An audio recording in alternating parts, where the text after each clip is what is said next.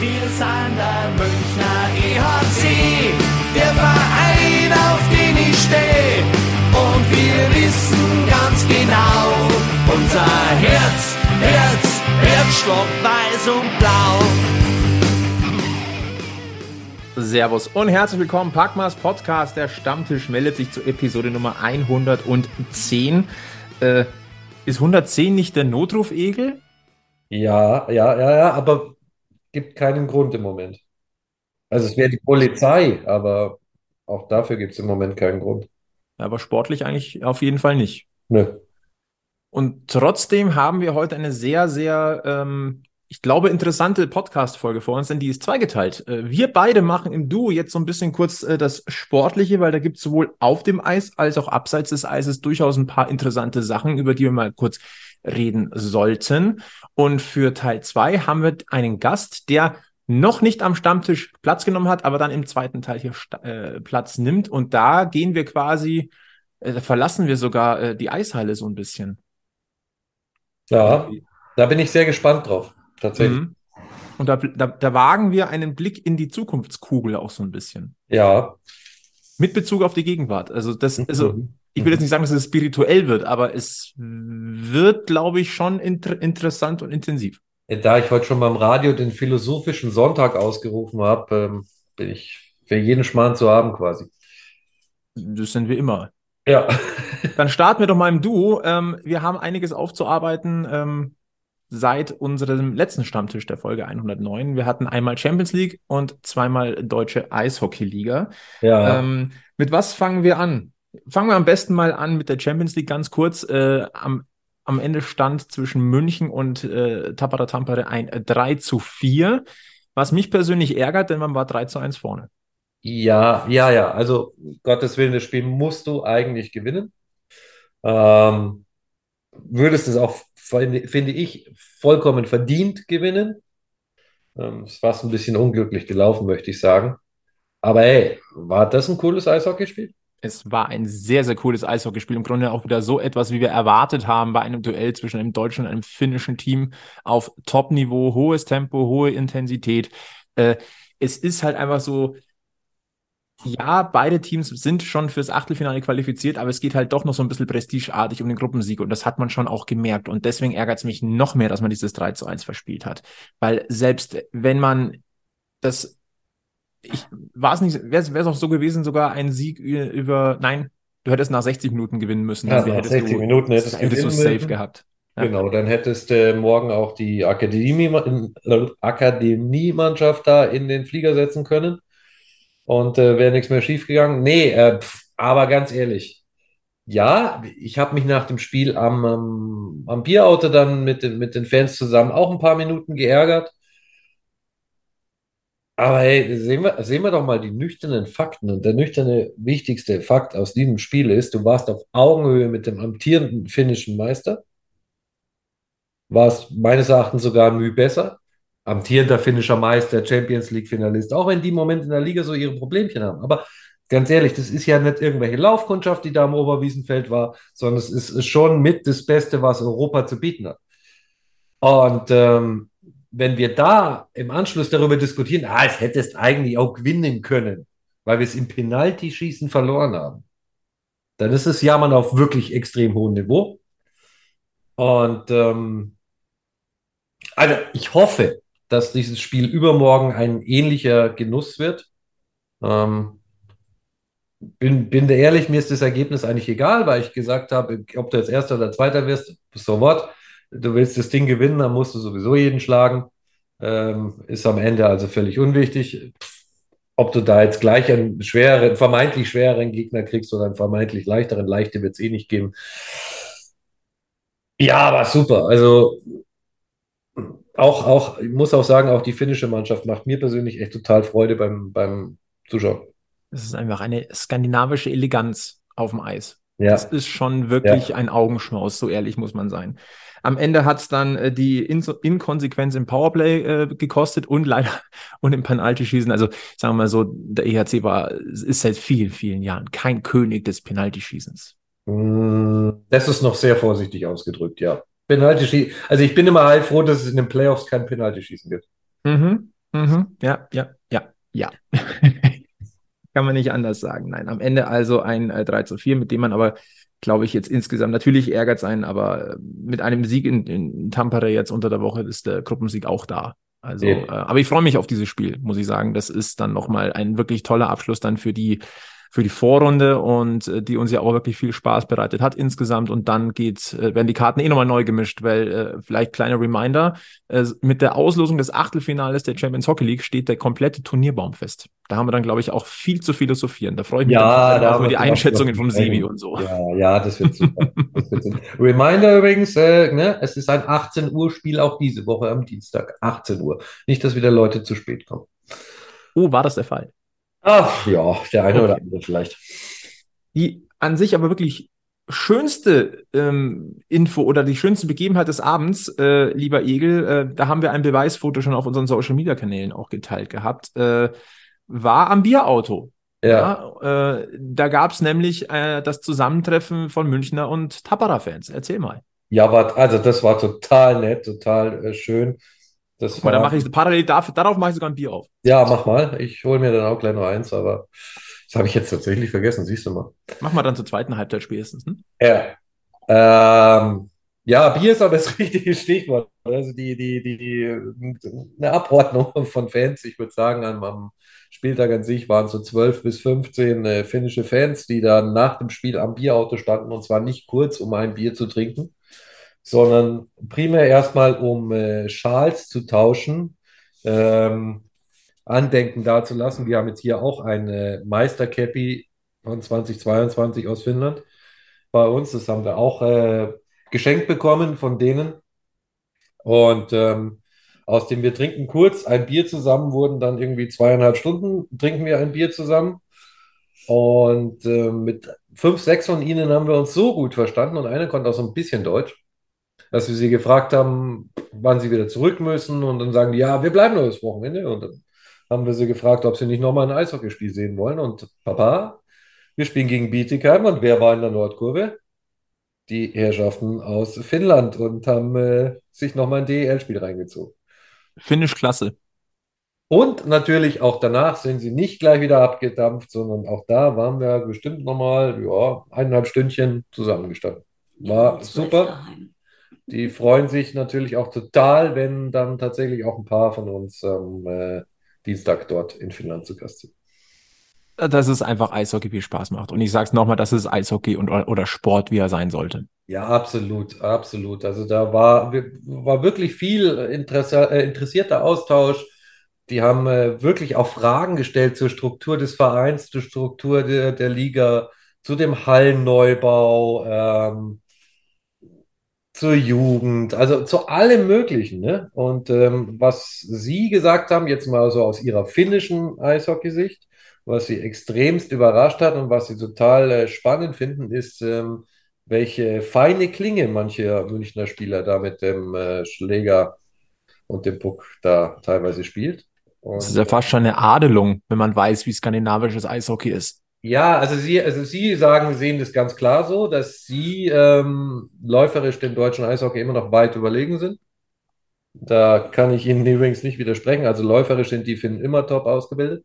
Aber Sie finden es total schön, dass äh, im zu dem Ruf, den deutsches Eishockey ja oft hat, nämlich die kommen nur über den Kampf, da auch technisch mittlerweile ein bisschen was funktioniert und gut aussieht. Das tut der Münchner Seele doch auch mal gut. Das Absolut, dem deutschen Eishockey sollte es gut tun, dass man solche Töne mal aus einer richtigen Eishockey-Nation hört. Mhm. Das bringt uns äh, zum Spiel gegen Bietigheim an, am Ende ein 3 zu 2. Äh, wollen wir es kurz fassen, lieber Egel? Ähm, Ja, das ist natürlich harter Kontrast. Also du schaust Champions League gegen Tampere und dann zwei Tage später schaust du DEL gegen Bietigheim. Und liebe Bietigheimer, bitte versteht mich nicht falsch, ich will euch echt nicht zu nahe treten. Aber das sind zwei verschiedene Sportarten, die da stattgefunden haben innerhalb von 48 Stunden. Was auch daran liegt, dass unsere Mannschaft jetzt äh, nicht den begeistertsten Abend am, am Freitag abgeliefert hat, das muss man auch ganz klar sagen, sondern da war ja unser Fazit eher so, okay, wir spielen viel gutes Eishockey im Moment und selbst an den Abenden, wo wir nicht so gutes Eishockey spielen, finden wir trotzdem den Weg, das Spiel zumindest zu gewinnen. Ja, Das ist, glaube ich, auch die beste Nachricht, dass du das Spiel nach, wenn du 2-0 führst, dann das Spiel ein bisschen einstellst, das 2-2 kassierst, ähm, dass du es dann nicht vollständig aus der Hand gibst, sondern noch den Schaden begrenzt und die Punkte trotzdem da behältst. Und äh, ich möchte auch gleich bei einer Sache kurz dazwischen grätschen, ähm, weil ich, wir haben es letzte Woche schon gesagt, das war ein extrem undankbares Spiel für äh, Danny Außenwirken. Du hast extrem wenig zu tun und dann hast du zwei Breakaways, die Fehler sind wieder vor, vorher passiert. Ja, ich also gleich mal ganz deutlich hier dazu sagen. Das erste, du hast natürlich schon wieder eine Verkettung von, äh, sagen wir mal, sehr unglücklichen Situationen. Und er kriegt, er hat halt dann auch diesen doofen Abpraller. Ähm, da weiß er auch, glaube ich, selber, dass das Mhm. äh, anders laufen muss. Aber das kann passieren, verdammt nochmal. shit happens, ja. Also ganz ehrlich, aber wenn wir dieses Spiel gegen Bietigheim verloren hätten, dann wäre es eine Niederlage dieser Mannschaft gewesen und nicht eine Niederlage des Torhüters. Also ich meine, es ist immer eine Niederlage der Mannschaft, aber es wäre da kein Einzelner verantwortlich gewesen, sondern sie alle. Ja, das wäre kollektiv gewesen. Ähm, also unnötig spannend gemacht. Ja. Ähm, äh, wir wollen jetzt aber auch nicht verpassen, Danny Austenberg zum 550. DEL-Einsatz zu gratulieren. Äh, ich hätte ehrlicherweise gedacht, das sind schon mehr. Ich wollte auch Ähm, gerade sagen, ich dachte tatsächlich, dass er schon mehr hat. Aber da siehst du, dass er zum Beispiel jetzt diese ganzen Jahre in München halt in einem System drin hängt, wo konsequent äh, die Torhüter gewechselt werden Mhm. während der laufenden Saison. Genau, so ist es. Und äh, bevor wir ähm, noch einen kleinen Blick auf das Spiel des EHC in Wolfsburg am heutigen Sonntag äh, werfen, möchte ich einen Namen nennen und vielleicht nochmal für endgültig Verwirrung aufklären. Wir wissen, die Stadionsprecher am Oberwiesenfeld sind Nummer eins Stefan Schneider und wenn er nicht kann, Alex Onken. Da war aber jetzt ein Volksfest die letzten Wochen Ja. äh, auf dem ein äh, Alex Onken 17 Tage lang das Mikrofon geschwungen hat, live im TV. Und das hat Spuren hinterlassen. Wir wünschen, ich hoffe, er ist mittlerweile wieder fit, aber ich wünsche ihm erstmal gute Besserung. Nochmal. Ich wünsche auch äh, Stefan Schneider gute Besserung, weil es sind gleich beide ausgefallen. Was hat man gemacht? Man hat die ganz alte Nummer zwei äh, nochmal reaktiviert für die, äh, für die Champions Hockey League. Genau. Der wird aber jetzt dann Vater und äh, hatte deswegen dann jetzt blöderweise gegen ähm, Bietigheim auch keine Zeit. So, und was, was macht der EHC Red Bull München? Guckt sich mal so ein bisschen in den eigenen Reihen um und findet dann Wolfgang Dietrich. Äh, Der ist seit September 2019 Di Digital Marketing Manager. Und so schnell feiert man sein Debüt am Stadionmikrofon. Ja, das hat er gut gemacht. Und genau das ist es. Äh, Wir hatten ja mit Wolfi auch schon ein paar Mal Kontakt über Digitalkanäle, ne? so Ja. Social Media und so. Ja. Ähm, kreuzt man ja doch auch mal die, die Eishockeyschläger äh, als Ja. äh, Münchner Eishockey-Stammtisch mit dem Eishockey-Club. Ähm, nein, wir, wir, wir grat- wir gratulieren zu einem wirklich gelungenen Debüt. Und ich hatte auch das Glück, ganz kurz mit ihm Kontakt zu haben. Und natürlich war das eine riesengroße Ehre für ihn. Und ähm, natürlich war er nervös. Und ganz ehrlich, das, was ich mitbekommen habe, wunderbar. Für ein Debüt. Ey, wirklich alles gut, ähm, alles schick. Gerne kann er das auch immer wieder mal als Vertreter machen, wenn er da auch Spaß dran hat, warum denn nicht? Ähm, gibt es gar nichts zu makeln und zu mäkeln und äh, ja, natürlich, also wer wäre denn nicht dann nervös, wenn er da so ins kalte Wasser geworfen, du machst das jetzt heute bitte mal. Also ich meine, da wäre jeder nervös, wenn er da Mhm. rausgeht. Ähm, alles gut, aber er hat es wirklich gut gemacht. Und du musst auch erstmal die Eier haben. Jetzt, Ja. mal, jetzt mal ganz ehrlich, weil wenn ich jetzt, wird, wird bestimmt der ein oder andere jetzt sagen, ja, komm da hinstellen, ein bisschen Mannschaftsausstellung vorlesen. Nee, nee, nee. Ähm, du hast genau Timeslots, was du wann auch in Sachen Werbung sagen sollst. Du hast genaue äh, Angaben, was sind, welche Informationen haben wir heute, die wir rüberbringen müssen. Du brauchst ein bisschen ein Gefühl für die Halle. Ähm, du musst ja auch Strafen und Zeiten und allem, alles drum und dran ansagen. Das heißt, du bist nicht nur, du bist nicht da und machst hier die Hupfdohle am Mikrofon, sondern du hast einen genauen Ablaufplan und auch gewisse Vorgaben. Und dann musst du auch noch so konzentriert bleiben und auch immer das Spiel komplett im Blick haben. Du hast natürlich deine Helfer, die dir auch mal sagen, hey, ähm, hier, das war so und so. Oder äh, der Schiedsrichter sagt dir natürlich äh, Assistgeber und Torschütze. Allerdings macht er das mit der Rückennummer. Also musst du das auch nochmal ra schnell raussuchen, wenn es ist. Da können schnell mal Fehler passieren. Und da bist du extrem unter Spannung. Und es ist nicht so easy, sich so ein Stadionmikrofon zu schnappen. Deswegen, Das, das klingt Chapeau. danach, als wäre das Arbeit, gell? also gerüchteweise ist das so. Ja, ja. Also es ist, es ist Klingt fast wahrscheinlich so. mitunter der coolste Job, den du haben kannst. Ich bin auch ein bisschen neidisch, gebe ich ganz offen zu.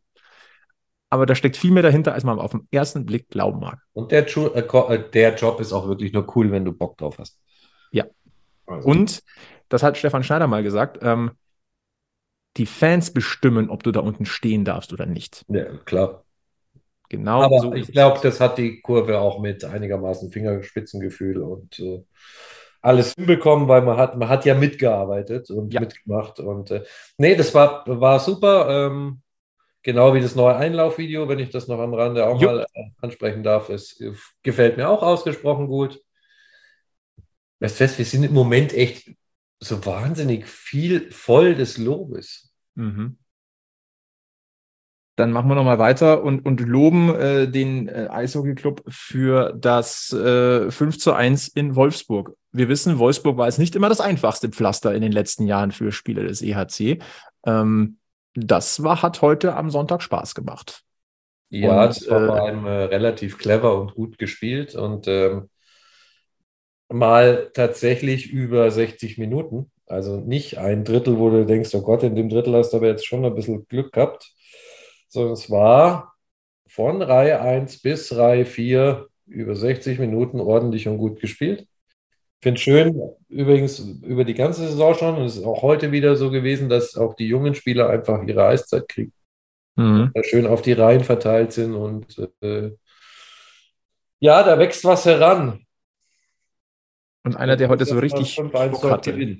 Ja, und einer, der so richtig Bock hatte, war einer. Und selten hat das besser gepasst. Ausgerechnet Ja, Chris aus, de Sousa. ausgerechnet Christi Sosa, ein alter Wirkungsstätte. Äh, lustigerweise habe ich genau das am, am Freitag am Bierauto den Leuten gesagt, passt auf, der schießt seinen Hattrick da in Wolfsburg. ähm, weil ja auch einer, er ist ja einer von den zwei Neuzugängen, wo von den, wo, ja, ich sage mal, keine Unruhe von Seiten der Fans da ist, sondern wo halt so die Frage ist, wann explodiert der jetzt mal richtig? Ähm, er hat immer gut gespielt, aber da fehlte vielleicht so manchmal noch die, die, der letzte, der kleine letzte, ja, wie soll ich es ausdrücken? Ähm, ja, so das letzte bisschen hat halt immer noch so ein Stück gefehlt, glaube ich, von vielen Leuten. Ähm, bis auf das eine wichtige Powerplay-Tor, das er ja uns schon gezeigt hat. Ähm, und ja, also heute ist er explodiert und äh, ich glaube, da ist jetzt der Knoten auch geplatzt. Und wir werden sehr, sehr viel Spaß mit dem gerade. Gerade im Powerplay werden wir mit dem noch viel Spaß haben. Und äh, für wen ich mich heute auch besonders gefreut habe, war Justin Schütz. Endlich mal wieder ein, ein Alleingang, eins auf Ja. eins äh, verwandelt. Äh, das Ja. hat man ihm auch angesehen, was das für ein Knotenlöser gewesen ist. Und Ja. parallel auch noch ein Shorthander. Und das sehen wir in München seit langer Zeit auch nicht mehr so häufig. Ja. Also Halleluja. doppelt cool. Halleluja. Also Schütz, zwei Tore an diesem Wochenende. Ähm, wir, wir selber haben ihn ja hier auch schon so ein bisschen kritisiert, dass er von den jüngeren Spielern im Moment der ist, der eigentlich jetzt mal mehr liefern muss.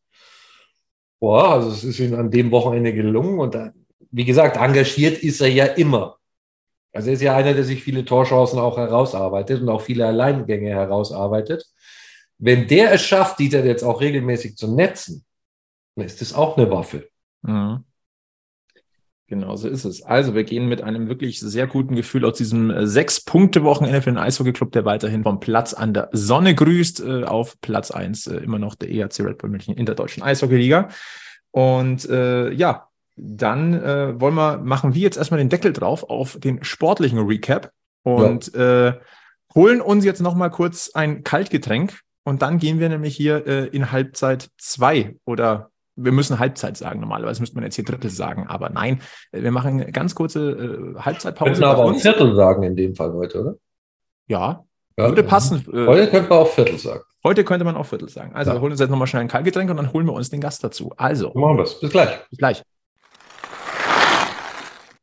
So, da sind wir zurück in der zweiten Halbzeit. Oder Egel, wir haben gesagt, im dritten Viertel. Wir müssen ja heute äh, völkerverständigend äh, wir können nicht drei Drittel sagen. Das ist Quatsch. Wir unterteilen das und gehen jetzt einfach in die zweite Halbzeit oder ins dritte Viertel dieses äh, ja. Stammtisches und haben jetzt uns Verstärkung geholt und deswegen erweitern wir heute unseren Horizont. Ich bin sehr, sehr glücklich, muss ich sagen, dass er sein zweites Gastspiel hier gibt äh, beim Packmas Podcast. Äh, er war in Folge, ich schaue mal kurz nach, Folge 36 am 9. Februar 2021 schon mal da. Äh, da haben wir über die Gartenarbeit gesprochen, unter anderem. Letztendlich geht es ja auch so ein bisschen darum heute. Äh, wir sprechen jetzt mit äh, Robert Heusel. Äh, du bist Redakteur beim Basketballmagazin Big und auch beim Big Postgame Podcast. Und dein Steckenpferd ist der FC Bayern Basketball und gerüchteweise gibt es da ein gemeinsames Projekt zwischen Eishockey Club und Bayern Basketballer. Gerüchteweise, man hört das. Ich war da gestern und da ist so eine Baustelle im Olympiapark ja, wo dann auch beide Vereinslogos auf diesen Bannern an den Zäunen hängen. Von daher, ja, da ist was in Planung, glaube ich. Das wird auch big. Mhm. Ja, wie man hört, soll das big werden. Mhm. Ein dickes Projekt. Es verzögert sich ja ein bisschen, was die Fertigstellung angeht, aber ja, wenn man den Ankündigungen Glauben schenken darf, dann wird das schon, schon ganz gut, glaube ich. Ja, ich glaube, wir drei werden es alle auch noch erleben. Ich hoffe. Ich hoffe. Nein, Robert, schön, dass du wieder da bist, ähm, dass du dich aufs, äh, vom Parkett aufs Eis bewegst. Ja, immer gerne. Immer gerne. Und ähm, es gibt ein äh, momentan so ein, so ein Phänomen im Eishockey oder auch ein Dauerdiskussionsthema und das sind Zuschauerzahlen. München natürlich im Speziellen ähm, weil München als, als Stadt äh, haben wir ja in unserer Folge 36, äh, die können wir euch auch nochmal verlinken in den Show Notes, äh, ja auch schon ein bisschen gesprochen haben, dass München kein einfaches Pflaster ist mit dem großen FC Bayern im Fußball, mit 60 München. Äh, na, das, das, da ist schon wenig Platz da. Und ähm, dass es natürlich schon auch ein Kampf ist um Zuschauer. Jetzt hatten wir diese unsägliche Corona-Pandemie und es ist schon so, dass man, äh, dass man im Eishockey merkt, äh, dass die Zuschauerzahlen ein bisschen nach unten gehen, auch im Allgemeinen. Äh, können wir nachher noch ein bisschen auf, die, auf Zahlen eingehen, die wir rausgesucht haben. Aber jetzt würde uns natürlich interessieren, ist das im Basketball auch so? Ich glaube, das kann man ganz klar mit Ja beantworten. Das ist auch so. Das ist ein Trend, der sich irgendwie durch sämtliche Standorte in der Bundesliga zieht dass die Hallen weniger stark besucht sind als zuvor Corona-Zeiten. Über die Gründe werden wir vielleicht noch sprechen, aber den Trend gibt es definitiv auch. Ich meine, an den ersten beiden Bundesligaspieltagen in der BBL war eine Halle ausverkauft. Jetzt war dieses Wochenende der dritte Spieltag. Da hatten wir den Aufsteiger Rostock mit dem ersten BBL-Heimspiel. Die hatten auch eine ausverkaufte Hütte. Aber ansonsten sieht man schon durchaus viele leere Plätze in den BBL-Hallen. Ist es auch ein, ein Thema, was bei, bei Fans so ein bisschen mit, mit Sorge auch beobachtet wird? Also jetzt mal abgesehen von, von, vom FC Bayern Basketball, aber so generell, weil das ist ja etwas, äh, was, was ja auffällig sein muss. Ich glaube, dass es weniger bei den Fans mit Sorge betrachtet wird als bei den Clubs an sich, weil das Ticketing eben neben dem Sponsoring die beiden Haupteinnahmequellen sind. Und dort, wenn einfach Plätze leer bleiben, ist das bares Geld, das fehlt. Und das, glaube ich, ist eher der Punkt, der besorgniserregend ist. Jetzt nicht im Sinne von Existenzangst oder so, aber man sieht schon, dass die Clubs im Vergleich zu den Vorjahren vermeintlich geringere Budgets für die Kader zur Verfügung haben. Jetzt hätte ich ja persönlich gedacht, nachdem äh, die Basketball-Europameisterschaft gewesen ist, die ja auch wirklich äh, mit jedem Spiel mehr ähm, Aufmerksamkeit generiert hat. Ich sage nur, dass RTL plötzlich da die Spiele doch noch ins Free TV geholt hat, nachdem die davor ja nur bei Magenta Sport gelaufen sind. Ähm, und auch durch das wirklich starke Abschneiden mit dem dritten Platz, dass es so nochmal so ein Ruck auch in die Liga mitgenommen wird. Vor allem, weil ja der Abstand zwischen diesem Turnier und der Liga nicht groß gewesen ist. Das ist ja im Eishockey oft mal das Problem, dass du, wenn du eine super Weltmeisterschaft gespielt hast, ist aber danach Sommerpause. Das wäre jetzt hier nicht der Fall. Und trotzdem ist es so, dass die Hallen nicht brutal voll sind. Das finde ich seltsam, wenn ich ganz ehrlich bin. Ja, das ist ein Effekt, glaube ich, auf den man in vielen Sportarten immer hofft. Ähm, Frauenfußball, Europameisterschaft war ja auch der Boom im TV mit neun ja. oder zehn Millionen Zuschauern. Ja, da gab es jetzt auch nicht die Welle. Eishockey, ich erinnere mich an die Olympischen Spiele, Silbermedaille, klar ist danach vielleicht Pause, aber da hattest du auch ein Team, das wirklich mitreißend gespielt hat, ganz ähnlich wie es jetzt im Basketball war. Ein Team, das die Leute mitgenommen hat, da war Euphorie in den Hallen, die Hallen waren voll, aber irgendwie schwappt es nicht rüber in die, in die Liga. Und so eine richtige Erklärung dafür habe ich nicht. Ich finde, es ist nur auffällig zu beobachten, weil es sich eben in vielen Sportarten immer wieder wiederholt, ähm, außer im Fußball der Männer, dort ist irgendwie immer Euphorie. Aber dann kann man ja schon mal mit, Flo, dann können wir mit zwei Dingen ja schon mal aufräumen, die ja so im Münchner Eishockey-Dunstkreis im Moment so ein bisschen im Raum standen oder im Eishockey im Allgemeinen immer im Raum stehen. Weil zum einen heißt es, äh, im, im, Umfeld vom ERC, ja, der FC Bayern Basketball hat das Zuschauerproblem nicht. Ähm, was definitiv so nicht stimmt, sondern er hat es auch. Und zum anderen wurde ja der DL auch genau wie du sagst, oft genug vorgeworfen, man muss äh, Großereignisse mehr nutzen und mehr Euphorie entfachen. Ja, äh, macht Basketball dann scheinbar auch nicht besser. Ich, ich weiß nicht, ob es die, die Organisationen schlecht machen oder nicht besser machen. Ich glaube einfach, dass es schwer zu vergleichen ist. Also ich sehe im Basketball ein Phänomen, das glaube ich auch aufs Eishockey übertragbar ist, dass der Sport an den jeweiligen Standorten sehr, sehr gut funktioniert. Also man hat so Traditionsstandorte im Basketball, das ist Heidelberg oder Göttingen, diese typischen Universitätsstädte, wo der Sport auch herkommt. Dort funktioniert das sehr, sehr gut vor Ort. Die Leute sind auch Fan von dem jeweiligen Verein, interessieren sich aber weniger für die Liga als Ganzes. Und ich denke, dass das im Eishockey gegebenenfalls auch ein Faktor ist. Da hat man zwar mehr so Großstädte mit großen Hallen, ich denke an Köln, Mannheim und so weiter, aber auch dort scheint mir das so ein Phänomen zu sein, dass es doch ein bisschen regional begrenzt ist mit dem Interesse der, der Fans vor Ort. Bevor wir jetzt auf die auf München als Spezielles äh, eingehen mit mit Eishockey und Basketball, äh, würde ich würde mich ganz grundsätzlich eure Meinung interessieren, weil wir ja auch gerade kurz über diese großen Erfolge der Nationalmannschaften gesprochen haben. Müssen wir vielleicht mit der mit dem mit der mehr aufräumen, dass die Nationalmannschaft das Aushängeschild ist und dass das der Generator für die Liga ist? Also bei mir, ich kann ja nur von mir persönlich sprechen und da hat die mehr noch nie funktioniert. Ähm, ich bin jetzt keiner, der, ich habe nicht mal, ich habe nicht mal ein Trikot von der deutschen Eishockey-Nationalmannschaft. Also ich würde da hingehen, vielleicht, wenn wieder Deutschland Cup in, in, in München wäre. Aber ich sage ja jetzt schon ganz bewusst vielleicht. Ähm, sondern ich gehöre vielleicht auch zu dem Phänomen, das sagt, ja, äh, support your local team. Ähm, von daher bin ich da vielleicht nicht der richtige Ansprechpartner. Ähm, für mich ist das Aushängeschild im Eishockey meine Mannschaft und nicht die Nationalmannschaft. Ich finde, es braucht beides. Du brauchst eine erfolgreiche Nationalmannschaft und du brauchst Erfolge auf Clubebene. Am besten internationaler Natur, wenn es da wirklich Richtung Titel geht um da eine übergeordnete Euphorie, ein übergeordnetes Interesse zu generieren. Beides isoliert betrachtet, glaube ich, funktioniert nicht.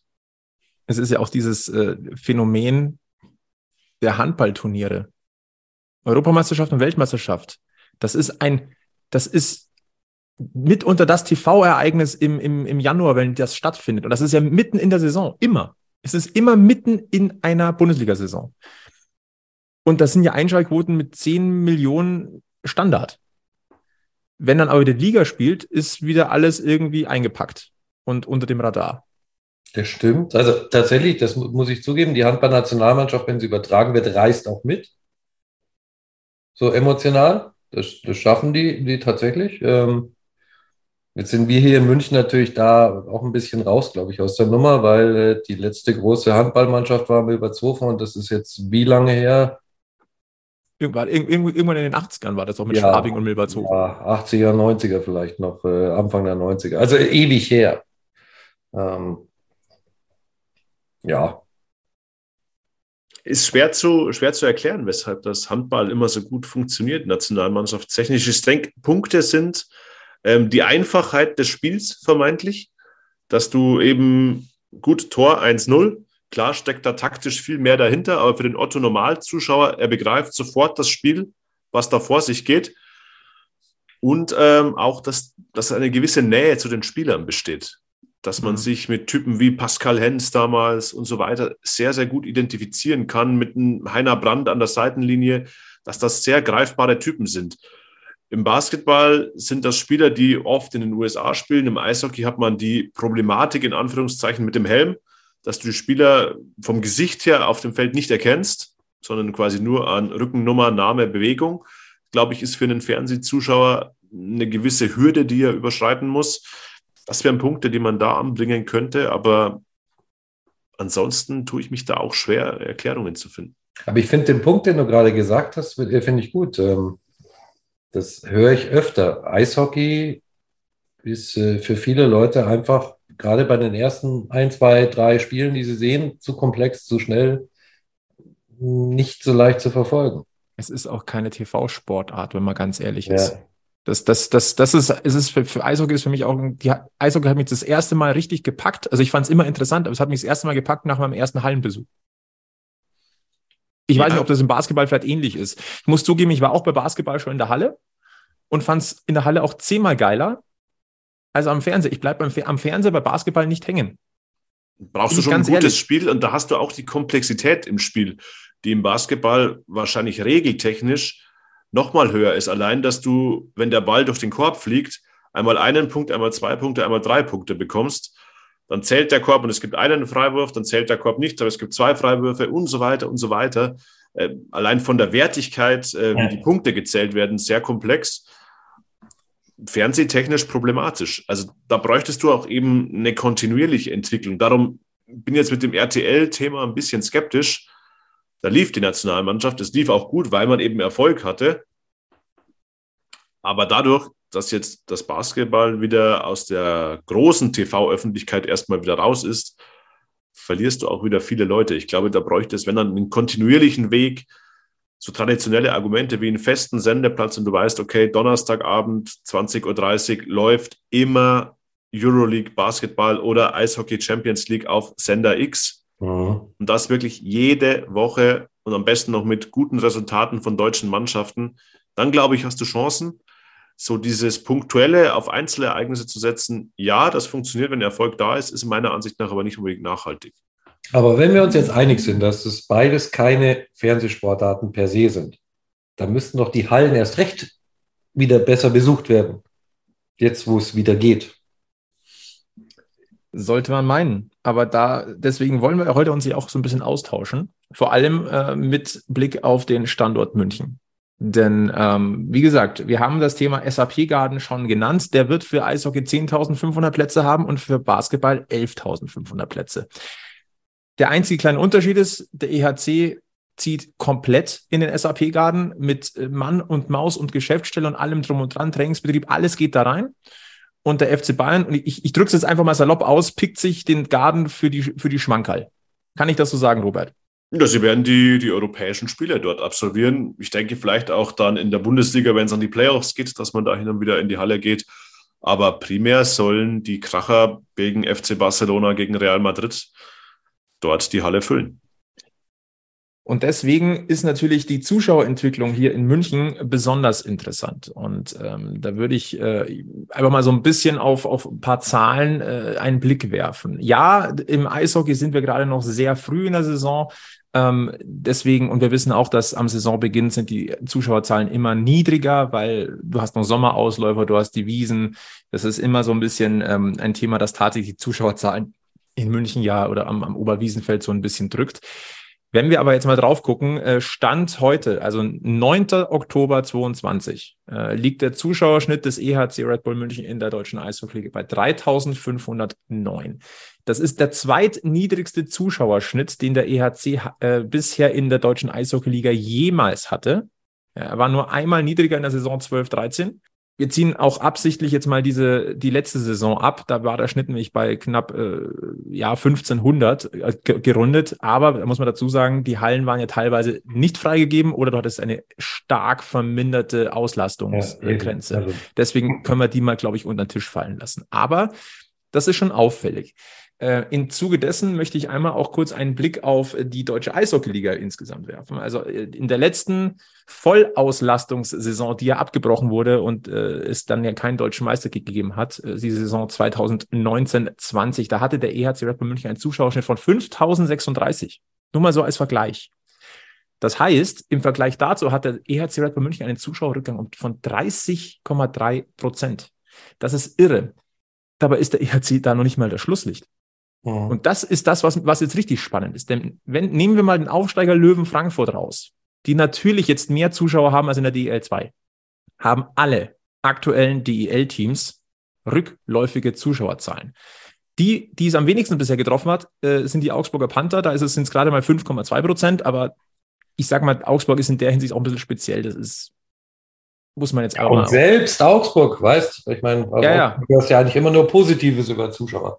Genau, aber äh, nehmen wir mal die großen Namen im deutschen Eishockey. Köln, Rückgang von 13 Prozent. Berlin, Rückgang von 18 Prozent. Selbst Straubing hat einen Rückgang von 21,9 Prozent. Und was mich brutal überrascht, tatsächlich, die Adler Mannheim haben einen, haben einen Rückgang von 28,5 Prozent von einem Schnitt von 19, äh, in der Saison 1920 von 11.891 auf aktuell 8.506. Und das ist echt ein Ausrufezeichen. Und übrigens der größte Rückgang, den hat die Düsseldorfer EG zu verzeichnen. Von 8.642 auf 5.315. Das ist ein Rückgang von 38,5 Prozent. Egel.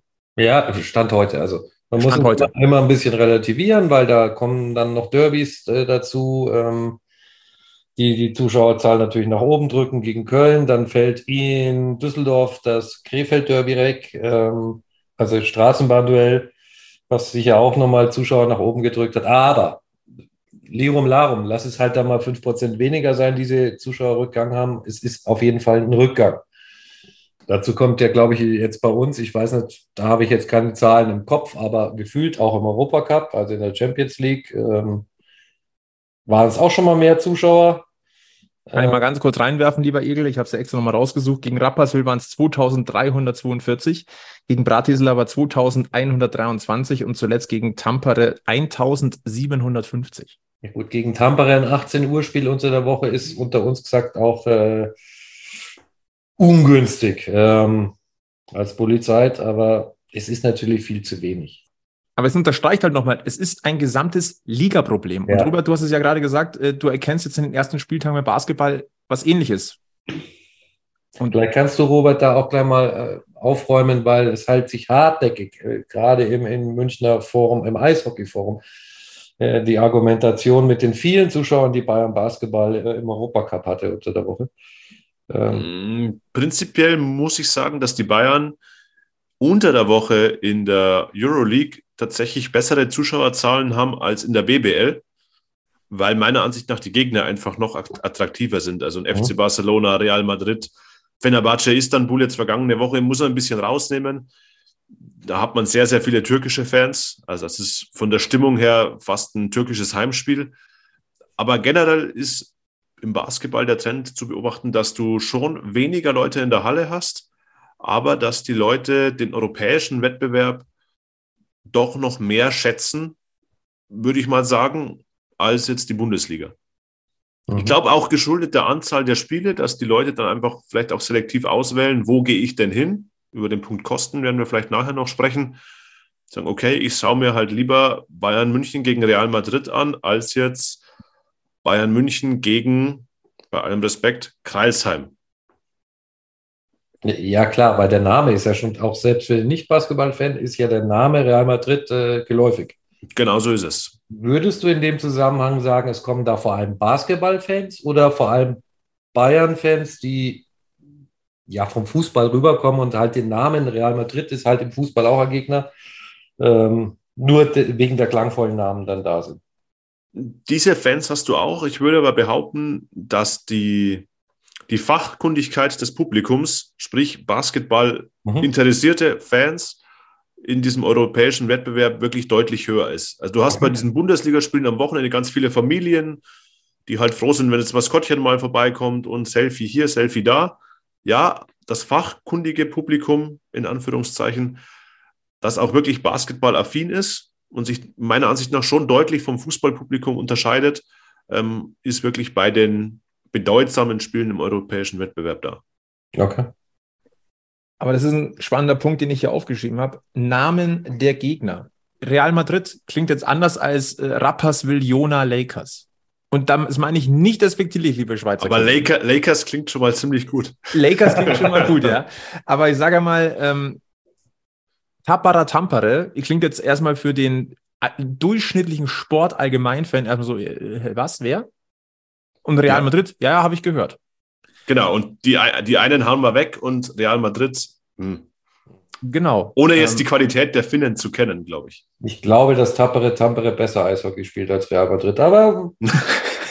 Ey, der FC Barcelona hat eine Eishockey-Abteilung, ne? Nur mal so nebenbei. Es ist tatsächlich so. Nein, aber es ist, äh, also, kurz Einschub, Tappere Tampere, amtierender finnischer Meister und Champions League-Finalist.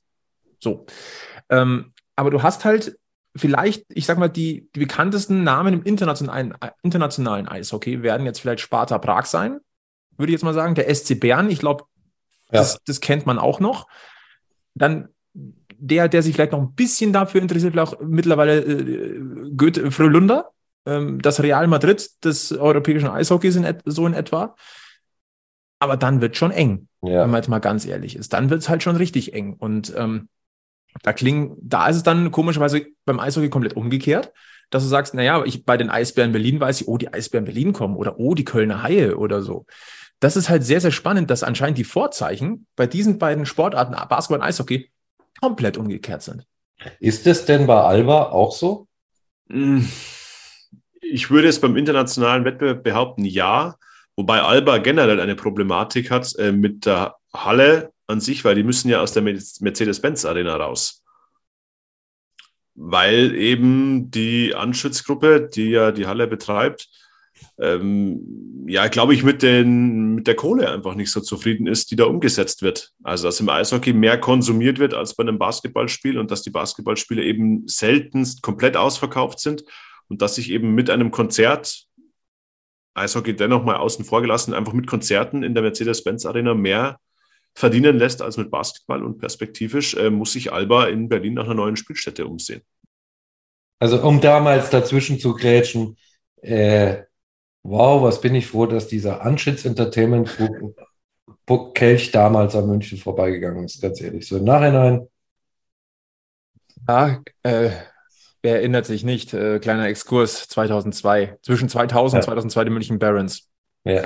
Und plötzlich die Hamburg Freezers. Ja, viele Grüße nach Hamburg. Mhm.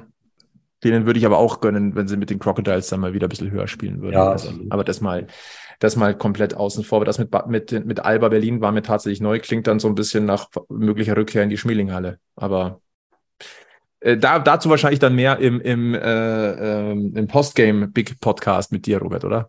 Ja, auf jeden Fall. Das ist, glaube ich, schon noch ein Thema, das da in Berlin die Basketball-Community beschäftigt hat. Die haben jetzt erst auch noch eine Halle für die Damen-Bundesligamannschaft gebraucht. Also Hallensituation in Berlin generell angespannt. Mhm. Hilf mir mal kurz, wie viele Hauptrundenspiele gibt es im Basketball? 34 in der Bundesliga und für Bayern und Berlin in der Euroleague nochmal 34. Also oh. jeweils 17 Heimspiele. Ja, das, das, ist natürlich schon auch viel Programm, ne? Mhm. Ja, das ist Wahnsinn. Also ich muss bei den Bayern jetzt mal durchzählen im Oktober. Eins, zwei, drei, vier, fünf, sechs Heimspiele nur im Oktober. Eishockey spielt vermutlich jedes Wochenende einmal zu Hause. Ja. ja. Also, und halt dann auch einmal Champions League. Also da wären wir, glaube ich, schnell beim Kostenfaktor. Das ist genau der Punkt. Kann sich das noch jeder leisten, der will? Also bleiben die Leute nur weg, weil sie nicht mehr wollen oder bleiben die Leute vielleicht auch deswegen weg, weil sie nicht mehr können? Ich sage, also da grätsche ich jetzt mal rein, ich sage ganz klar, ich bin der festen Überzeugung, dass jetzt viele Leute sagen, ähm, die Lebenshaltungskosten sind brutal gestiegen, kann ich mir dann noch ein Ticket leisten? Eher nein. Und dann für einen Zehner im Monat Magenta Sport, dann sehe ich die Spiele wenigstens so. Mhm. Und darf dann, aus, aus Vereinssicht, darf ich dann für ein Spiel gegen äh, Bietigheim den gleichen Eintrittspreis nehmen und erwarten, dass ihn die Leute zahlen wie für ein Spiel gegen die Adler Mannheim? Ist das realistisch? Schwierig. Wie, wie ist es denn im Basketball, Robert? Also mal ab oder mal nochmal den Step zurück. Ähm, wie siehst du die Thematik mit äh, das Geldsackerl ist Lehrer? Ich weiß nicht, ob es Lehrer ist. Ich sehe einfach die Problematik der vielen Heimspiele und ich sehe einfach, dass Leute äh, selektieren. Ich habe jetzt auch in meinem Bekanntenkreis viele, die eine Dauerkarte hatten beim Basketball und jetzt sie aber nicht mehr haben, eben mit dem Argument, ja, ich gehe dann eh nicht zu allen Spielen, das ist mir zu viel, auch zu viel meiner Freizeit, die ich aufbringen muss und hole mir eine Zehnerkarte, da gibt es relativ flexible Angebote oder eben Einzeltickets für die Spiele, die mich interessieren. Da gehe ich zu Madrid, zu Barcelona, und in der Bundesliga erst, wenn es Richtung Playoffs geht. Mhm. Und das ist bei einem Ticketpreis, also wenn man ein Einzelticket sich anschaut, je nach Sitzplatzkategorie jetzt für ein Bundesligaspiel zwischen 25 und 60 Euro. Schon, wenn du da mit einer vierköpfigen Familie beispielsweise hingehst und noch eine Bratwurst verzehrst und ein Bier trinkst, bist du da schnell 150, 200 Euro los für, einen, für, für einen, Spieltag. Und ich denke, das nimmt sich in beiden Sportarten nichts. Ja. Das kann man schon mal machen, aber ist die Frage, mache ich das vier, fünf, sechs Mal im Monat? Genau, weil du stehst ja nicht da, also es ist ja nicht so, dass es nur der Eintritt ist, du stehst ja dann nicht in der Halle und hast nichts in der Hand. Das passiert ja im seltensten Fall, weil du hast immer irgendwie was zu trinken, was zu essen. Ähm, das gehört ja auch einfach dazu, um, den, um den, das Erlebnis äh, abzurunden. Ähm, mhm. Gibt es bei euch äh, beim Basketball, gibt es sowas wie einen äh, Top-Gegner-Zuschlag oder nicht so guter Gegner-Abschlag oder, oder ist der Preis da auch durchgängig? Also ich kann es dir im Detail nicht sagen. Ich habe jetzt nur mal äh, ein bisschen recherchiert. Ähm, in der Euroleague die Tickets für das Spiel gegen Barcelona, das ist nämlich jetzt auch schon in 14 Tagen, es sind ein paar Euro teurer als jetzt der reguläre Bundesliga-Preis. Also da sind wir in der Preisspanne von 30 Euro bis 70 Euro für den Sitzplatz. Stehplätze gibt es ganz, ganz wenige im Audidom, darum würde ich die mal außen vor lassen. Die sind auch so gut wie alle mit Dauerkarten belegt. Das heißt, da werden wir ja 30 bis 70 Euro für den Sitzplatz. Ähm, in der Bundesliga ist es ein bisschen günstiger, so 25 bis 60 Euro. Vielleicht auch so eine Überlegung, Egel. Es ist äh, in München, glaube ich, äh, korrigiere mich, aber beim Eishockey-Club ist es so, du hast zwei festgelegte Preiskategorien. Das eine ist Sitzplatz und das andere Stehplatz. Ja. Da gibt es keine Unterscheidung. Wow, es ist spannend. Im Audidom haben wir mittlerweile, das hat sich die letzten Jahre auch ein bisschen gewandelt, äh, sieben verschiedene Sitzplatzkategorien. So ähnlich, glaube ich, ist der, ist der Plan auch für den Garten. Ich glaube, das sind fünf, wenn ich es jetzt richtig im Kopf habe, die angedacht sind.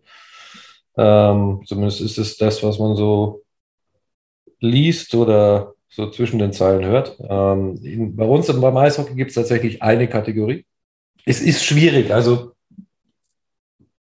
so die, die Menge an Spielen und der Aufwand, der halt dann da dahinter steckt. Ich glaube, das spielt jetzt gerade in der Zeit schon nochmal eine Rolle, dass Leute, die, die früher gesagt haben, ja komm, was soll's, gehe ich hin, äh, jetzt vielleicht doch eher drüber nachdenken und sagen, nee, ich spare mir jetzt den, den Fuffi am Wochenende und äh, mache irgendwas anderes. Robert, weil du gerade angesprochen hast, Sitzplatz, Stehplatz, vielleicht auch noch etwas, womit wir aufräumen müssen. Wir werden nicht müde zu betonen, dass das alte Olympia-Eisstadion eine der Hallen ist mit dem geringsten Prozentsatz an Sitzplätzen. Es sind gerade mal 1500 Sitzplätze und knapp viereinhalbtausend Stehplätze. Meine Theorie war immer, Zwei Drittel deines Fanlebens verbringst du auf einem Sitzplatz. Du fängst mit dem Papa oder dem Opa auf einem Sitzplatz an, weil der wird nicht so lange stehen. Dann kommst du in die wilden jungen Jahre und sagst, ich will Halligalli, ich möchte auf dem Stehplatz. Da bist du dann so lange, bis du wahrscheinlich selber irgendwann Vater bist und einen kleinen Wutz hast. Äh, den wirst du nicht direkt äh, wieder in den Stehplatz zerren, sondern mit dem gehst du wieder zurück auf den Sitzplatz und dann bist du in einer Altersstruktur, wo du tendenziell sitzen bleibst. Wie ist denn die Struktur im Audidom? Kannst du da mal Aufklärung schaffen? Es gibt äh, zu boah, ich würde jetzt keine Prozentzahlen nennen, aber ich würde sagen 90 Prozent auf jeden Fall Sitzplätze. Also diese Stehplatztribüne hinter dem Heimkorb quasi ist wirklich klein. Also ich würde sagen 300, 400 Leute maximal, eher weniger. Ähm, der Rest sind alles Sitzplätze. Also es ist für Marketing und Zielgruppe nicht relevant im Prinzip, oder? Die Stehplätze. Nee, ja. da steht der Fanclub oder die Fanclubs und das war's. Also die bezahlenden Zuschauer, die sitzen auf unterschiedlichen Preiskategorien letztlich. Okay. Wie war das nochmal mit Uli Hoeneß vor vielen Jahren? Wer bezahlt euch denn, dass wir äh, euch für 10 Euro in die, Südkurve lassen können? Die Leute in den Logen, die wir das, die Gelder aus den Taschen ziehen. War das die, die Scheiß, für eure Scheißstimmung, seid ihr auch selber verantwortlich, Rede? Ja, das ist äh, populistische Scheiße. ja. Erinnere mich, doch, ja. Aber ja. da sind wir ja beim, beim, beim, beim einem der großen Probleme, wo man jetzt mal gegenüberstellen kann ähm, Bayern Basketball hat andere Voraussetzungen in der Hinsicht zumindest als der Eishockey Club München. Du meinst denn, du sprichst auf den Namen an?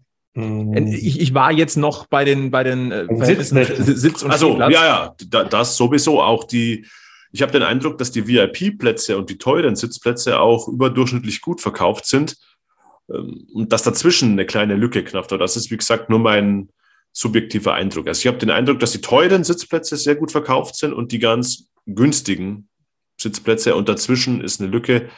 Ähm, nehme ich so wahr, wenn ich in der Halle bin. Ob das jetzt de facto der Wahrheit entspricht, äh, kann ich nicht belegen, aber das ist mein Eindruck. Mhm. Halte es aber für vorstellbar, durchaus. Ja. ja. Das eine sind halt dann auch die Leute, die vielleicht auch mal äh, irgendwie beruflich mit irgendwelchen Kunden und so weiter da auf ein Basketballspiel gehen als Event oder als Firma. Und das andere sind die Leute, die halt möglichst alles sehen wollen und dafür relativ äh, günstig in die Halle wollen. Ähm, und ich glaube, und da habe ich jetzt auch eine Hoffnung jetzt für uns in Richtung Eishockey gedacht, dass sich mit mehr Sitzplätzen die Thematik auch äh, bei uns eher angleichen wird und ähm, wir zumindest alleine dadurch schon wieder mehr Zuschauer generieren werden. Und was dazu kommt, der Komfort in den Hallen oder in der Halle im SAP Garden wird sicherlich steigen im Vergleich zur Eissporthalle und im Vergleich zur, zum Audi Dome. Ähm, ich war bei der Basketball-Europameisterschaft Köln, Langsess Arena und Berlin Mercedes-Benz Arena. Das sind natürlich dann schon andere Hausnummern als die aktuell Absolut. beiden Hallen, die jetzt eben aus den 70ern sind, 15 ja. Jahre Olympia. Ähm, ja. Ich glaube, da wird sich mit dem SAP-Garten schon deutlich was bessern. Ja, also ich war auch in beiden Hallen ja dieses Jahr schon und ähm, ja, es ist schon ein anderer Planet. Mhm. Deswegen ist es wichtig, dass sich in der Hinsicht in München äh, etwas tut und es tut sich was. In eineinhalb Jahren soll der Garden seine Pforten öffnen. Ein Thema, ähm, bevor wir vielleicht nochmal so ein bisschen die feine Klinge tatsächlich rausholen. Was mich interessieren würde, ein Thema, das bei uns im Podcast vor kurzem aufgekommen ist, ähm, auch Egel durch deine Eindrücke, aber die wurden von vielen, vielen Seiten bestätigt, die Altersstruktur der Fans. Ähm, gefühlt bricht so ein bisschen die junge Generation weg. Das Durchschnittsalter steigt gewaltig an, zumindest beim Eishockey. Wie, wie ist es denn nach deinem Gefühl, Robert, beim Basketball? Ähm, es muss man natürlich dazu sagen, den Eishockey Club München, der, den gibt es seit 1998, als er gegründet wurde und hat sich dann Step by Step nach oben gespielt, bis er dann 2010 in der deutschen Eishockeyliga angekommen ist. Ähm, die Bayern Basketballer korrigieren mich gerne seit 2011 in der ersten Bundesliga.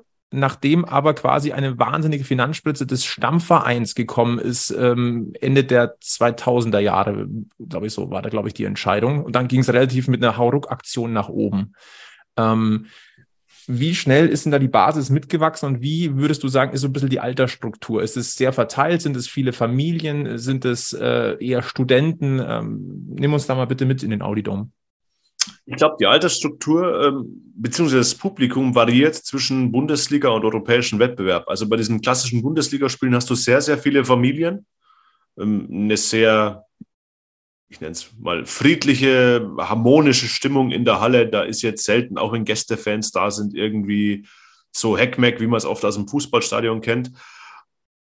In der Euroleague ähm, fachkundiges, tendenziell junges, sehr gut gebildetes Publikum. Ich denke, viele Studenten, dieses Klischee des Basketballs als Akademiker, Sportart, glaube ich, wird, dem wird schon ein bisschen entsprochen. Also man hat schon also ich kann es nur mit Fußball vergleichen und da ist das Publikum gänzlich anders, ähm, jünger und es wirkt auf mich ähm, gebildet, klingt so abwertend, ungebildet gegenüber, aber ich glaube, ihr wisst, was ich meine. Ähm, also ein junges, tendenziell gebildetes, familienorientiertes Publikum, das man beim Basketball hat. Mhm. Also das ist genau übrigens die Zielgruppe, die meines Erachtens äh, zumindest Red Bull als, als Konzern auch für Eishockey für sich ausgemacht hat. Was auch genau ins Schema passen würde. Ja, auf alle Fälle cool, hip, modern, vorwärtsgewandt, dynamisch. Genau, innovativ, genauso wollen sich die Bayern Basketballer auch darstellen. Und mit der neuen Halle dann auch so ein bisschen eventig, Popcorn essend und äh, was erleben rund genau. ums Spiel auch. Genau. Also das, die neue Halle soll ja auch sehr modern werden, alles was technisch ähm, Second Screen Experience und so weiter beinhaltet. Und ich glaube, das zielt alles in beiden Sportarten auf eine sehr junge Zielgruppe eben ab. Wir werden, also kann man vielleicht so sagen, wir werden amerikanischer in der Veranstaltung an sich. Also im Vergleich zur Olympia-Eissporthalle und zum Auditorium mhm. definitiv. Ja, ne? Halte ich allerdings insgesamt so für ein bisschen ganz, ganz schwierigen schwierigen Spagat so ein bisschen, weil das, was wir an, an Fankultur in Deutschland kennen, ist natürlich sehr, sehr Fußball geprägt erstmal. Aber vor allem aus dem Eishockey kennt man ja auch Fankurve, Trommeln, große Schwenkfahnen. Ich glaube, das ist im Basketball schon, schon, schon immer schon ein bisschen anders gewesen, weil du mit der hohen Punktedichte, du hast dann schon rhythmisches Klatschen, aber du hast dann vielleicht ach, das ist immer so vorwurfsvoll, immer so ein bisschen mehr Klatschpappenmäßig mhm. was äh, ähm, dabei, aber du wirst einen Punkt im Basketball über das Spiel hinweg nie so bejubelt sehen wie ein Tor im Eishockey oder im, im, im Fußball. Das ist der, der Sportart einfach auch geschuldet. Aber wenn wir natürlich jetzt gucken, wenn wir sagen amerikanischer, das muss jetzt nicht gleich schlechter sein, aber Fankultur und amerikanischer Sport ist halt schon ganz was anderes. Das ist eine halt andere Herangehensweise, komplett anders, als wir es halt in Europa tatsächlich aus dem Fußball kenne. Also das ist halt schon, also ich finde es spannend, wenn man, wie man da versuchen möchte, den, den, den Spagat hinzukriegen. Ja, das wird sich zeigen. Also diese neue Halle, ich glaube, um wieder bei Uli Hoeneß zu bleiben, dieser von ihm zitierte Allianz Arena-Effekt, ich wäre skeptisch, ob es den gibt. Also, dass die Leute nur in die Halle gehen, um in die Halle zu gehen, um sich das Ding mal anzuschauen. Ja, vielleicht einmal, vielleicht zweimal, aber dieses Nachhaltige, wie wir es bei der Allianz Arena hatten, das Ding ist dann immer ausverkauft, ähm, wäre ich skeptisch. Also, du musst da schon liefern und in München, ich glaube, das gilt für den FC Bayern, Fußball, Basketball, wie auch für Red Bull im Eishockey. Das geht nur über Erfolg. Ja, du musst auch Erfolg liefern. Also so Geschichten wie, ich meine, es ist die letzte Meisterschaft in, im Eishockey ist jetzt schon ein paar Jährchen her. So, solche Phasen hast du immer, ist ja auch klar. Das ist ja Schöne am Sport, dass es äh, keinen so einen Automatismus gibt, äh, außer vielleicht im Fußball. Ähm, aber allzu lang darf die Durchstrecke meines Erachtens nicht sein. Und eigentlich musst du jetzt, und da haben wir eigentlich vor einem Jahr, lieber Robert, schon ein bisschen drüber gesprochen, vor eineinhalb Jahren, äh, du musst die Basis eigentlich jetzt langsam anfangen zu legen. Was mittlerweile ja geschehen ist, wir haben eine Grundsteinlegung gehabt, wir haben eine Webcam, die den Baufortschritt zeigt, wir haben eine Webseite, äh, es gibt immer mal wieder, es gibt dieses neue Experience Center, wo man sich jetzt quasi ähm, einen Termin geben lassen kann, um mal quasi wirklich schon mal ein bisschen zu sehen, wie, wie sieht es aus mit Virtual Reality und so. Ähm, das ist schon, das, äh, sagen wir so, der SAP-Garden ist jetzt greifbar. Ich glaube immer noch, dass man noch einen Tick mehr machen könnte, aber er ist zumindest greifbar. Aber ähm, nur die Halle allein wird es ja nicht sein. Du musst ja versuchen, die Leute vor allem für den Sport oder im Speziellen an deinen Verein, an deine Organisation zu binden. Weil dann ziehst du Leute mit, die auch mal bei einer Durststrecke äh, Strecke mal dabei bleiben. Der Erfolg alleine wird es nicht sein, da bin ich mir ziemlich sicher, sondern du musst ja auch im Hier und Jetzt eine, einen, ähm, einen Sockel bauen. Und da würde mich mal interessieren, ähm, beim EHC haben wir jetzt die äh, auch eine Streifenkarte, haben wir letzt, in der letzten Folge diskutiert. Also fünf, du kannst dir fünf Spiele picken, zahlst nur vier und hast die aber safe. Jetzt, äh, ich glaube, das gilt für November und Dezember, Egel, wenn mich jetzt nicht alles täuscht. Ähm, dann hast du die äh, Student ja. Hockey Night, also für die Freitagsheimspiele des EHC gibt es einen Specialpreis für Studenten. Ähm, macht der F was macht der FC Bayern für sein Basketballteam? Gibt's, du hast, glaube ich, schon auch studentenmäßig schon was angesprochen. Ähm, wie, wie, wie, sind denn da so die, die Hebel, die der, der FC Bayern äh, versucht zu betätigen? Ja, ich denke, dass das ticketmäßig relativ ähnlich ist. Also auch dort gibt es äh, Studentenangebote. Es gibt Gruppengeburtstagsfeierangebote. Es gibt meiner Ansicht nach, glaube ich, gibt auch diese Zehnerkarte, wo du eben auch Spiele äh, fix auswählen kannst das sind alles ja innovative Konzepte, die jetzt natürlich viele Vereine fahren, eben um die Leute wieder in die Halle zu bekommen. Du hast vorher angesprochen, Flo, wie soll das langfristig gehen? Und ich glaube, da ein ganz wichtiger Punkt ist Kontinuität innerhalb einer Mannschaft. Du brauchst Spieler, mit denen sich die Leute identifizieren können und eben, auch wenn die gut sind, oder vor allem, wenn sie gut sind, länger als nur eine Saison.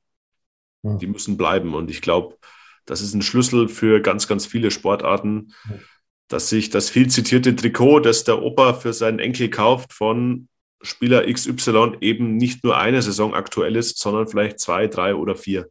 Also richtige Franchise-Player wie wir. Dass du, genau, diesen, diesen Franchise-Player-Typus, es muss ja auch nicht unbedingt der beste Spieler sein. Ein Spieler, der, der über die Härte kommt oder einer, der, weiß ich, der muss auch nur ein paar Minuten spielen, aber der immer alles reinwirft. Ist einfach diese Identifikationsfiguren. Und ich glaube, dass du über die die Leute bindest.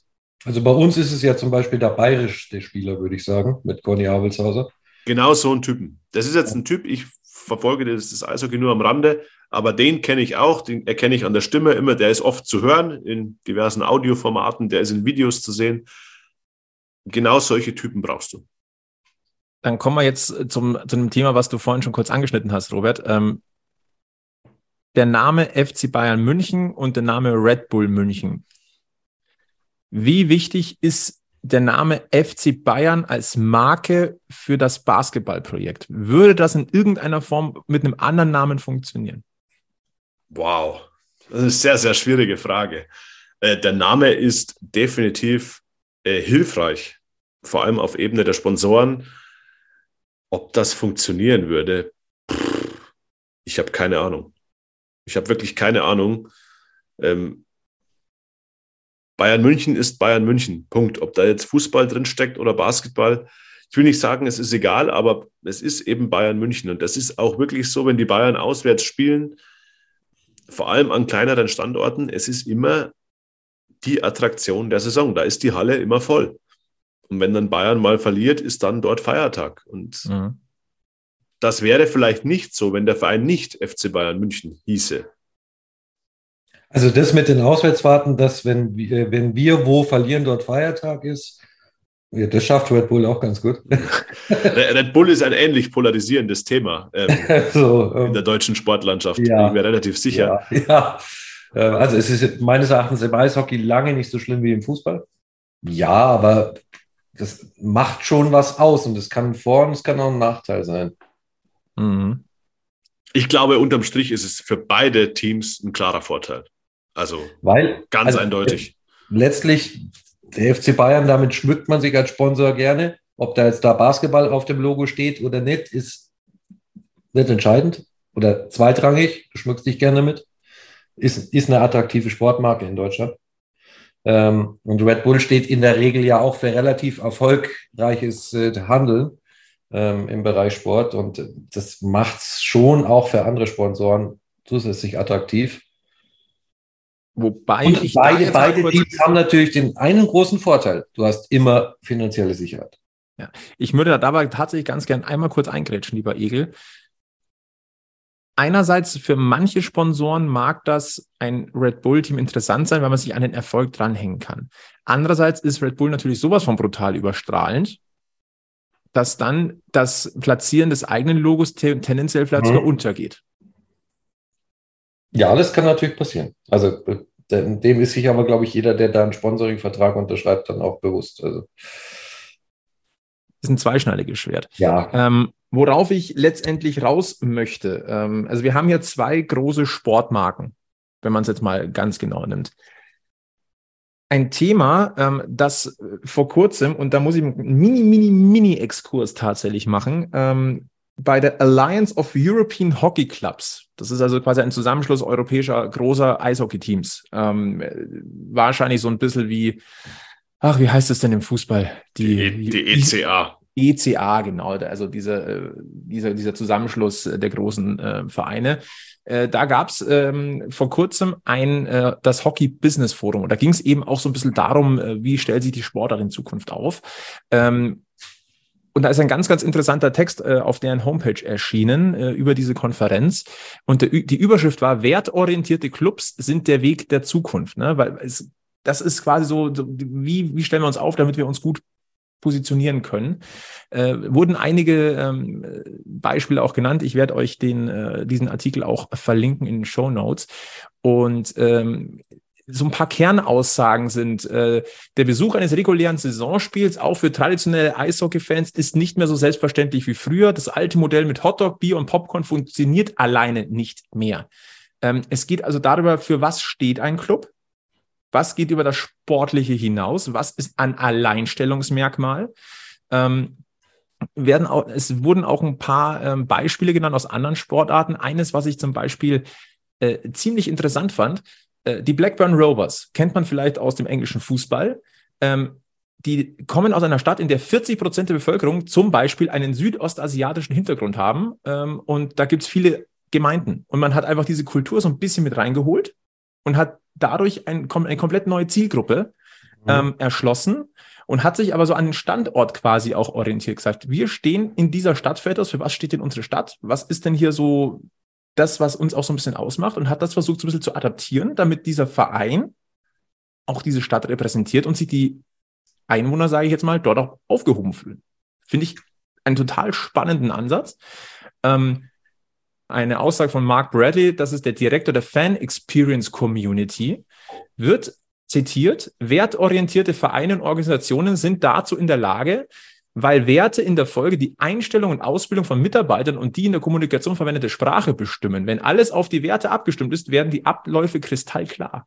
Ich finde das ziemlich spannend tatsächlich. Das ist natürlich sehr, sehr wissenschaftlich, aber es geht um Identität. Für was steht denn ein, eine Organisation? Und für meinen Geschmack ist vor allem wichtig an einem Standort München, du musst München repräsentieren. Du musst den Münchner erreichen und der Münchner ist extrem vielschichtig. Absolut. Und das ist ein brutal schwieriges Unterfangen. Ich sage mal, der FC Bayern ist meine, ist meine, meine These. Hat es vielleicht mit der Marke FC Bayern noch leichter, weil das eh schon irgendwie in München ist. Die verlieren, haben zwar auch einmal das Problem, dass sie so ein bisschen die Bindung zur Basis verlieren, weil sie mittlerweile so groß und international geworden sind. Aber du musst die Leute irgendwie beim Herzblut packen.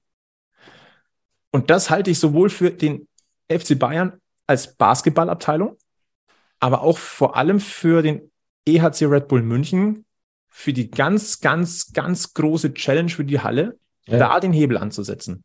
Also ich kann mich da für den Robert äh, einfach nur wiederholen. Ähm, das ist ja das, wollte ich damit ja, ich glaube, in der letzten oder vorletzten Folge schon mal sagen. Wer in München Erfolg sehen will, geht zum FC Bayern. Wer Kult sehen will, geht zu den Löwen. Und ähm, zu Basketball und Eishockey gehen halt die, die sich wirklich speziell für diese Sportart interessieren. Und bisher, glaube ich, geht man da weniger hin wegen des äh, Erlebnisses oder des, äh, deswegen, weil der Verein für irgendwas Spezielles steht. Also ich gehe zum Eishockey, weil ich Eishockey sehen will und nicht, weil Red Bull für irgendwas steht. Und ich weiß nicht, es ist beim Basketball wahrscheinlich nicht groß anders. Du gehst dahin, weil du Basketball sehen willst. Davon würde ich ausgehen, ja. ja. Das ist halt die Frage, der Vergleich mit dem Fußball, glaube ich, ist halt nicht zu gewinnen. Für beide Sportarten nicht. Absolut nicht, nein. Das also brauchst du da, gar nicht versuchen. Nee, es ist kein Versuch wert und ist, glaube ich, ein Vergleich, der, der, der hinkt, weil es einfach ganz andere Vorzeichen sind. Ja, dann wären wir beim Thema Nischensport. Wir hatten es im Vorgespräch. Sowohl Eishockey als auch Basketball sind meiner Ansicht nach Nischensportarten, ohne das irgendwie despektierlich zu meinen ähm, die in der Nische eben gut funktionieren. Und dann sind wir bei einer ganz grundlegenden Frage. Erstens, wie soll es rausgehen aus der Nische? Oder zweitens, muss es überhaupt rausgehen aus der Nische? Oder sollen wir sich, muss man zusehen, dass es sich in dieser Nische eben bestmöglich entwickelt? Das sind zwei ganz grundlegende Fragen. Ich glaube schon, dass man in der Nische bleiben kann. Ich glaube aber, dass man in einer Stadt zum Beispiel nicht den Fehler machen sollte. Und wenn man sich jetzt eine Halle teilt, in eine konkurrierende Situation gegeneinander zu gehen und zu sagen, wir, wir stehen da in Konkurrenz um, um die Zuschauer, ähm, sondern tatsächlich vielleicht schauen sollte, dass man möglichst gute Synergien daraus sogar bilden kann. Seht ihr die Gefahr einer Konkurrenz? Also ich persönlich würde sie nicht sehen habe mir noch nie Gedanken dazu gemacht, aber mein erster Gedanke wäre, nee, die Gefahr, glaube ich, besteht nicht. Ich sehe sie auch erstmal nicht. Ähm, ähm, sie wird oft diskutiert, wenn es um den Punkt geht, die nächste Generation entscheidet sich dann für eine oder die andere Sportart. Das ist wahrscheinlich der zweite Schritt. Ähm, der erste ist der, der jetzt unmittelbar bevorsteht. Ähm, ich würde da sehe ich nicht die Konkurrenzsituation, ganz ehrlich. Da glaube ich eher, dass du es schaffen kannst mit irgendwelchen komischen ähm, oder äh, gut erdachten Ideen wie mit der Karte vom einen Club kommst du billiger auf Spiele vom anderen Club oder irgendwie solchen Geschichten sogar eher erstmal Erfolg haben kannst. Das glaube ich auch. Es muss im, unterm Strich möglich sein, für beide Sportarten eine Halle in einer Stadt wie München mit 10.000 Leuten voll zu kriegen. Auch wenn sich die, die Zielgruppen teilweise überschneiden, gibt es meiner Ansicht nach genug Mengen, die sich nicht überschneiden in der Zielgruppe. Und in einer Weltstadt wie München muss es möglich sein, beide Sportarten parallel erfolgreich betreiben zu können. Absolut. Ähm, Nochmal ganz kurz auf das Thema Identität, äh, weil ich das tatsächlich für, für sehr, sehr wichtig erachte. Ähm, ich, ich bin fasziniert von, von, von diesem Text tatsächlich. Ähm, wie gesagt, äh, lege ich euch ans Herz, den nochmal durchzulesen. Wie, wie, siehst du das, äh, Robert? Ist es noch immer oder ist es ein Problem des, des FC Bayern Basketball, wirklich als Basketball eine eigenständige Identität aufzubauen, abgegrenzt von der großen, überstrahlenden Fußballabteilung? Ist das eine Bürde oder ist es eine Hilfe? Irgendwie beides. Also man hat natürlich dieses, diesen Stempel des Gewinnen müssens, den hat man, weil der FC Bayern wird an Titeln gemessen. Das hat man die letzten Jahre gesehen, als Alba Berlin dreimal hintereinander deutscher Meister wurde. Bayern aber zweimal im Viertelfinale der Euroleague stand generell als erstes deutsches Team. Das ist ein Riesenerfolg, ja, aber es ist kein Titel. Von daher hast du schon den Druck, im Titel gewinnen zu müssen. Andererseits, ähm, glaube ich, weiß auch jeder, dass du eben nicht so agieren kannst, zumindest noch nicht, wie die Fußballer agieren, nämlich auf allerhöchstem europäischen Level, weil da die finanziellen Mittel einfach, ähm, beziehungsweise die finanzielle Waffengleichheit noch nicht so hergestellt ist mit den ganz dicken Fischen im europäischen Basketball. Daher ist es nur bedingt eine Bürde, würde ich auch sagen, weil die Leute schon wissen, wie es einzuschätzen ist. Aber ich glaube, insgesamt ähm, ist Identität alles, was über den eigentlichen Sport hinausgeht, das, womit du Fans fängst und behältst und äh, oder erstmal nicht nur Interessierte hast, sondern sie zu Fans machst. Weil als erstes ja. bist du der Neugierige, dann bist du der Interessierte, wenn es dir, wenn es dir getaugt hat, und ein Fan wirst du über einen längeren Zeitraum erst. Aber bei genau einem Münchner Sportverein, es, es erklärt sich doch von selber, dass München im Mittelpunkt stehen muss. Ja, und das ist genau die Kontinuität, die ich vorher schon mal thematisiert habe. Ich glaube, es geht über Kontinuität bei den Spielern, Identifikationsfiguren. Wenn das Einheimische sind, Typ Thomas Müller, ja. umso besser. Aber das können auch ähm, Importspieler sein. Das ist völlig egal, wenn das Typen sind, die sich mit dem Standort identifizieren, mit der Stadt identifizieren, die lange hier sind. Das ist, glaube ich, die einfach diese Identität, die die Vereine schaffen müssen, um dann eben auch die Zuschauer langfristig zu binden. Das war ein ziemlich langer Stammtisch, aber ich fand es auch extrem inspirierend und die Zeit ist ziemlich verflogen, meine Lieben, muss ich sagen. Und das ist aber ein, da merkt man erst, wie wichtig und groß dieses Thema eigentlich ist. Und das ist auch mit dieser wunderbaren Stammtischrunde nicht abgeschlossen. Das ist ein ongoing process. Und lieber Robert, ich wage zu prognostizieren, wir werden mindestens bis zur Halleneröffnung auch regelmäßig Kontakt haben und bestimmt nochmal hier, äh, mindestens einmal, eher mehrfach nochmal an diesem Stammtisch zusammenkommen und drüber philosophieren müssen. Denn wie wir jetzt in, den, in der letzten, ja, in der, fast einer Stunde, in der wir schon gemeinsam philosophieren, ähm, konstatieren können, die Herausforderungen zwischen Eisfläche und Basketballparkett sind nicht so unterschiedlich.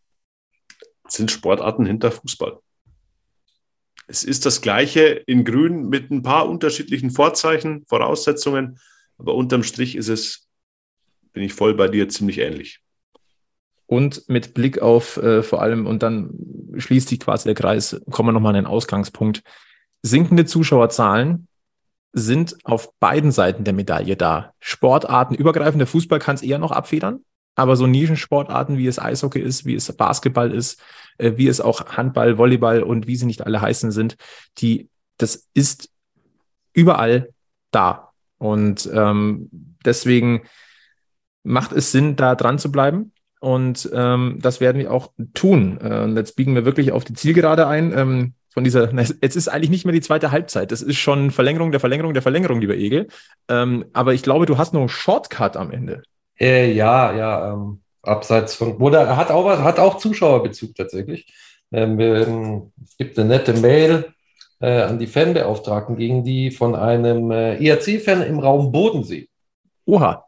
Und ähm, der sucht nach Anschluss im Raum Bodensee an Leute, die auch ERC-Fans sind.